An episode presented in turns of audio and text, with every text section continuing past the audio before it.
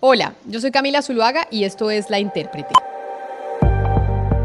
En el capítulo anterior ofrecimos un ABC del caso de Álvaro Uribe, desde que él demanda al senador Iván Cepeda hasta que la Corte Suprema de Justicia decide su detención domiciliaria.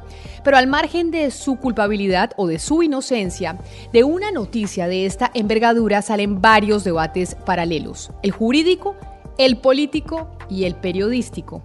De este último vamos a hablar el día de hoy. Así que bienvenidos.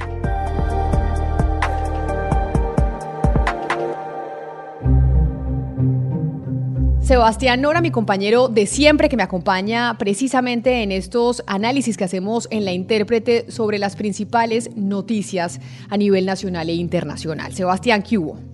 ¿Qué tal, Camila? Este es un tema que, a mí me gusta, que a algunos colegas le huyen, que es hablar de nosotros. A mí eso me parece bien, porque es muy importante, yo creo, pensar cuál ha sido el rol y la reacción de los medios con este tema. Primero porque lo poco que se conoce del expediente de Uribe pues son audios de llamadas y fotos que se han filtrado a periodistas y segundo porque yo creo que a veces está bien hacer una pausa para que el gremio o nosotros nos miremos, nos revisemos, nos critiquemos algo que hace unos años yo creo que no era tan común y hoy se está dando más. Y también, Sebastián, porque hay que decirlo y reconocerlo, hay un pedazo grande de la población que está muy insatisfecha con el trabajo de los grandes y tradicionales medios de comunicación.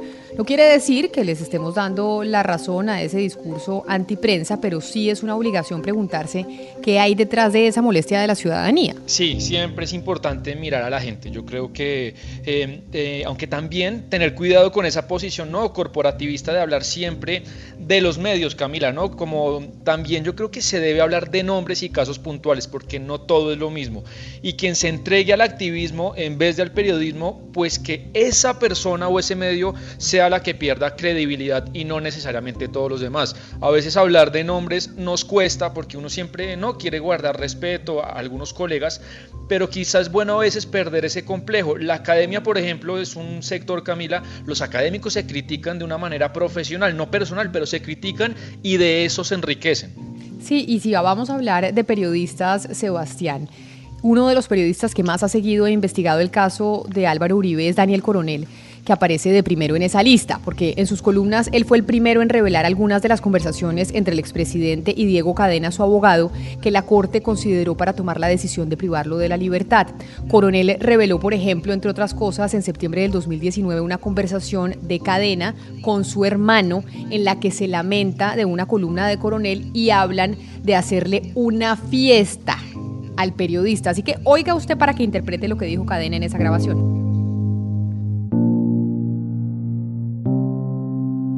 La foto del Instagram me la subí en la página de semana, weón.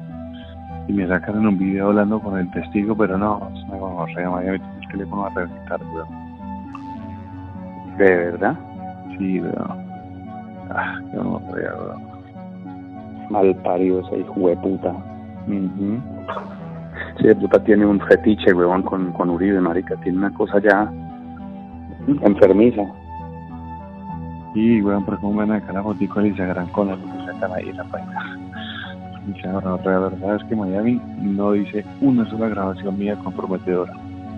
¿Y la escuchaste todas? Todas, weón. ¿Es que le va a tocar hacer a ustedes? ¿Qué? Hacerle fiestas, hijo de puta. Pero, esperarse en unos días. Unos días. No, ya lo escribí a vinagre. ¿Sí? Claro. Por ahí, decirle, decirle, o pegarte el viaje y decirle, venga, esto ya me volvió un dolor de cabeza muy serio, ahora sí necesitamos esclarecer la verdad y, y listo. Entonces, hacerle la inversa. Sí, Camila, pues yo creo que una fiesta no, no será nada bueno eh, de lo que habla Cadena con su hermano, pero en todo caso han sido numerosas las columnas de Coronel con bastante material y ya la Corte se encargará de valorarlas. Pero quisimos preguntarle a Daniel cómo él ha analizado la reacción del medio, de los periodistas, cuando se conoció la noticia de Uribe la semana pasada. Pues yo pienso que debe existir una clara separación entre la labor informativa y la labor de opinión. Eso con frecuencia se está saltando en Colombia, en especial porque el expresidente Uribe despierta un tipo de fervor muy especial y la gente piensa que eh, eso da como una especie de licencia poética para eh, meterle sentido editorial a los hechos. Yo creo que los periodistas debemos ser rigurosos a la hora de contar los hechos. Por ejemplo, es una imprecisión imperdonable decir que los magistrados que soltaron a Santrich son los que están poniendo preso a Uribe. Eso no es cierto, eso no tiene ninguna relación con la verdad y es una pieza de propaganda que propaganda es siempre lo opuesto al periodismo. Así haya una separación explícita y clara, como dice Daniel Coronel, entre un ejercicio de opinión y un ejercicio de información, es debatible en qué medida periodistas que son directores de medios de comunicación y que son como la cabeza y la gran voz de una empresa periodística, pues que tomen partido tan tajantemente en un sentido u otro, porque sobre sus hombros, eh, Sebastián, no solo pesa su nombre, sino también el del medio. Claro, Camila, eh, una persona pues firma, un director firma su tweet, eh, pero también detrás está el medio, como usted lo dice. Por ejemplo, hablemos de un caso puntual. Luis Carlos Vélez, el director de la FM en la mañana, pues estuvo en la lupa de la semana, revisó, recibió muchas críticas por su reacción. Vea, le, voy a leer el tweet de él, dice, la justicia debe ser para todos. No se puede entender cómo la guerrilla se sienta en el Congreso mientras quien más las combatió, pues eh, Álvaro Uribe, recibe medida de aseguramiento. Justicia sí, equilibrio también. Esto tiene unas, eh, unas profundas consecuencias políticas. Y sobre ese trino, Luis Carlos Vélez Sebastián terminó pues eh, relacionando el proceso de paz con un proceso puntual de un presunto soborno de testigos. Él ahí hizo esa comparación. Pero él dice que lo que pretendía era abrir la discusión porque como director es lo correcto, abrir las discusiones. Y dice también que hay que preguntarse de dónde vienen las filtraciones a la prensa porque hay un ajedrez de intereses. Escúchelo usted de su propia voz. Yo lo que hice fue abrir el juego. Eh, y abro el juego porque creo que es lo más responsable que podemos hacer los periodistas. Eh, parto de la premisa de que lo que conocemos sobre el caso de Álvaro Uribe es solamente unas fracciones selectivas que han presentado algunas personas, unas interesadas, otras no en el caso.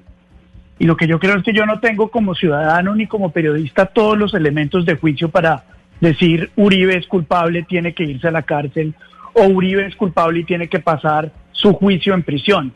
Yo no tengo esa información completa. Lo que hice fue, y creo que es parte de esta conversación, es poder entender que en este ajedrez hay mucho más de lo que hemos visto y que tomar una postura radical frente a esa selección de pruebas o eventos parcializados que conocemos es algo irresponsable.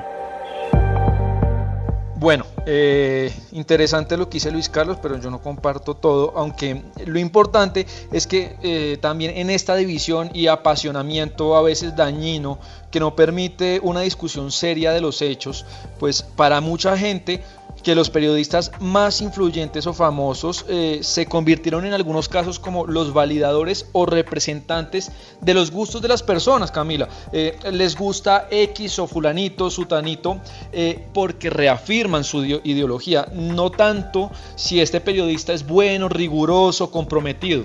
a veces creo que eso pasa. Gustavo Gómez, que es director de 6am de Caracol Radio, piensa eso que está usted diciendo. Oigamos lo que dice Gustavo Gómez sobre la opinión en su programa sobre el caso de Álvaro Uribe.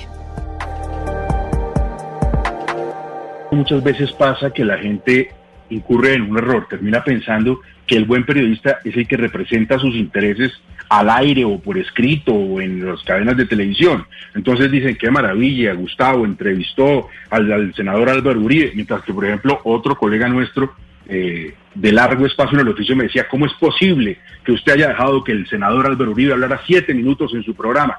Entonces, yo creo que la gente también tiene una perspectiva de qué es lo que quiere oír en el periodismo y termina haciéndose una, una falsa imagen de que solo el periodista, cuando satisface sus expectativas políticas, por ejemplo, en este caso, es buen periodista. Entonces, es imposible hacer periodismo para complacer a todo el mundo, no es la esencia del periodismo. Yo creo que el que se haya hecho periodista para tener amigos, pues se equivocó la profesión, eso, es de relacionista público, que es muy respetable. Tampoco quiere decir que nuestro trabajo sea destruir, atacar o acabar con los demás.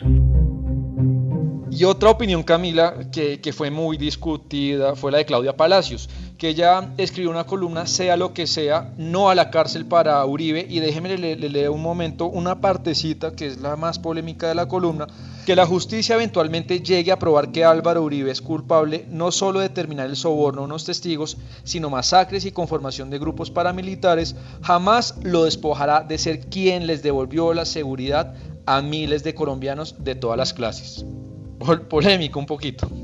Polémico y eso le generó pues hashtags y tendencias y todo en Twitter porque muchos eh, criticaron que escribiera esa columna. Pero vemos que Claudia Palacios, al igual que Luis Carlos Vélez, Sebastián, juntan la vida y obra del expresidente Uribe con su proceso, el de la Corte Suprema de Justicia, algo que uno creería pues que no tiene nada que ver lo uno con lo, con lo otro, porque es perfectamente compatible haber sido un muy buen presidente en la historia de Latinoamérica y haber cometido un delito, que en este caso es lo que pues considera la Corte pasó con el exmandatario.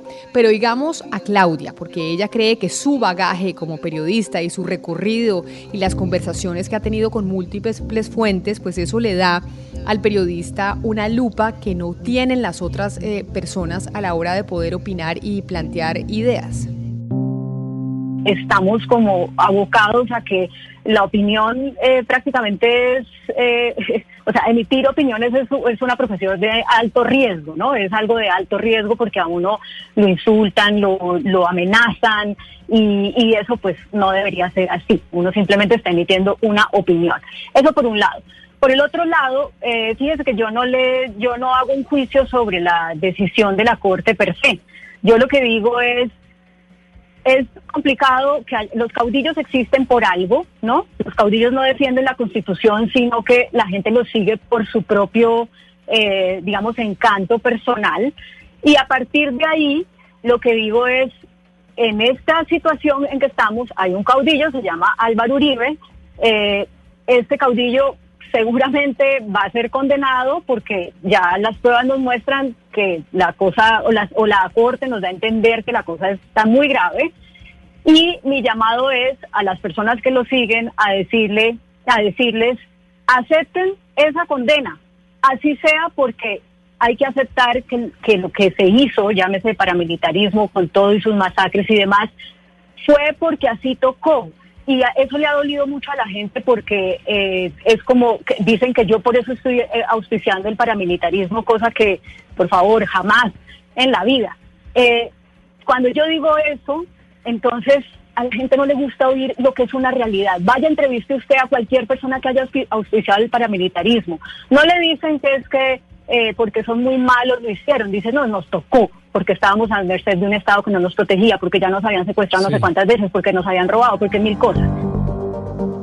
Bueno, Camila, ahí está pues lo de Claudia, lo de Luis Carlos y muchos periodistas que, reaccionaron de una manera que uno quizá no comparte, pero hay un caso interesante que yo creo es el de Juan Roberto Vargas, que es el director de Noticias Caracol, que él siempre ha tratado de seguir una línea distinta, hablando más a través de sus contenidos en el noticiero que a través de sus redes sociales. Siempre él ha tratado de estar un poco al margen de las opiniones candentes y tajantes, en el caso de Uribe y en muchos otros. Es una filosofía que él trata de impulsar en el noticiero y quiero que oigamos a Juan Roberto hablar sobre pues cómo ha sido el manejo que Noticias Caracol le ha dado a este tema.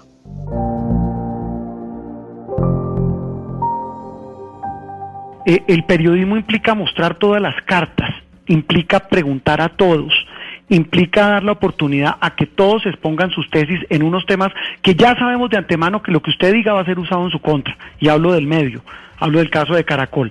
Pero lo que a uno le debe dar tranquilidad de conciencia es que si vamos a, contar, como lo contamos desde el martes pasado, la decisión que tomó la, Corte Suprema sobre el expresidente Uribe, pues usted tiene que mostrar todas las partes y usted tiene que mostrar una cosa que, que, no me acuerdo quién era la que decía que no solamente mostrar que diga quién que está lloviendo y el otro dice que no. No, hay una cosa que más allá del equilibrio es una gran obligación y es el contexto es contar los antecedentes, es contar los datos claves, es contrastar la información. Yo pienso que eso en el caso nuestro ha sido fundamental y nos ha acarreado eh, críticas y enemistad de los dos sectores. Estamos hablando de este asunto que genera pues de nuevo esa polarización. Otra cosa que ha sucedido y es interesante averiguarlo si en efecto ha habido un deterioro en la calidad de aproximación periodística de los grandes medios con temas así de importantes. O Sebastián, lo que ha sucedido es que las redes sociales los han expuesto. Es decir, es que ahora las redes sociales los exponen y la calidad ha sido siempre la misma o que ha habido un deterioro. La ciudadanía ahora tiene pues más herramientas para dejar en evidencia o en ridículo un error grave de un medio de comunicación. A eso nos vemos eh, abocados todos los periodistas. Eso antes era impensable. La queja de los oyentes, de los televidentes, de los lectores, pues simplemente se reducía a un buzón de cartas y ya. Sí, incluso había caminado un programa como a la una de la mañana en la que una señora pues atendía las quejas de los televidentes y eso pues no tenía impacto. Ahora pues las críticas son más así y, y, eso creo que es parte de la maravilla de las redes sociales con sus cosas malas. Un poco bajo del púlpito a los medios, abrió la posibilidad de darle voces a medios independientes y de estar expuestos eh, siempre al error. Quizá eso también produce la sensación de que el nivel del periodismo es inferior, aunque yo creo que es bueno igual seguir con la discusión. Claro, pero en todo caso, lo, que es, lo que es cierto, Sebastián, es que el proceso del expresidente Álvaro Uribe en la Corte Suprema de Justicia se va a resolver mínimo en dos o tres años. Y los medios de comunicación pues van a seguir ahí y van a tener que estar a la altura para cubrir y explicarle a los ciudadanos los hechos de un caos judicial tan importante como ese pero además eh, decirle y mostrarle los hechos que no tengan ese prisma de la polarización, porque hemos visto que algunos periodistas han optado por agitar y sugerir cosas gravísimas sin haber leído el expediente. Sí, y también ha sucedido que otros periodistas pues ya lo condenaron al expresidente, como usted lo dice, sin haber leído el juicio. Yo creo que, que hay cosas que hemos visto, pero veremos qué, qué pasará con el proceso que la Corte va a determinar. Y todo se polariza aún más cada vez que el expresidente Álvaro Uribe trina o envía un mensaje. Quizá el momento más álgido fue cuando envió ese trino con su foto muy dura y genera mucha impresión, causa mucha impresión verlo en esa foto diciendo que expone cuál es su número de reo, su número de preso en su casa. Sí, Camila, una cosa es hablar de Uribe, de su situación, y otra que ya tenga un número de preso, uno, concreto. Y él pues eh, trinó esta semana, hoy fui reseñado como preso con el número 1087985 por confrontar testimonios en mi contra comprados por FARC. Y, bueno, e, el trino es largo, pero lo que dice es que no ha tenido garantías y que le pide a la justicia que lo traten como un ciudadano más que está siendo investigado pues seguiremos reportando, seguiremos analizando y seguiremos contando lo que pase con el caso de Álvaro Uribe Vélez, expresidente de la República, hoy senador privado de su libertad. Los medios de comunicación, los periodistas tienen una gran responsabilidad y estaremos ahí al pie del cañón haciendo reportería sobre este caso. Esto es todo por hoy aquí en La Intérprete. Si les gustó este podcast, por favor compártanlo con sus amigos, con su familia. Estamos en todas las plataformas digitales y nos escuchamos en una próxima oportunidad. La intérprete hoy se hizo posible gracias a los textos de Sebastián Nora, a la corrección de estilo de Diana Mejía, a la producción eh, periodística de Jennifer Castiblanco y David Ferro y a la producción musical de Gonzalo Lázari.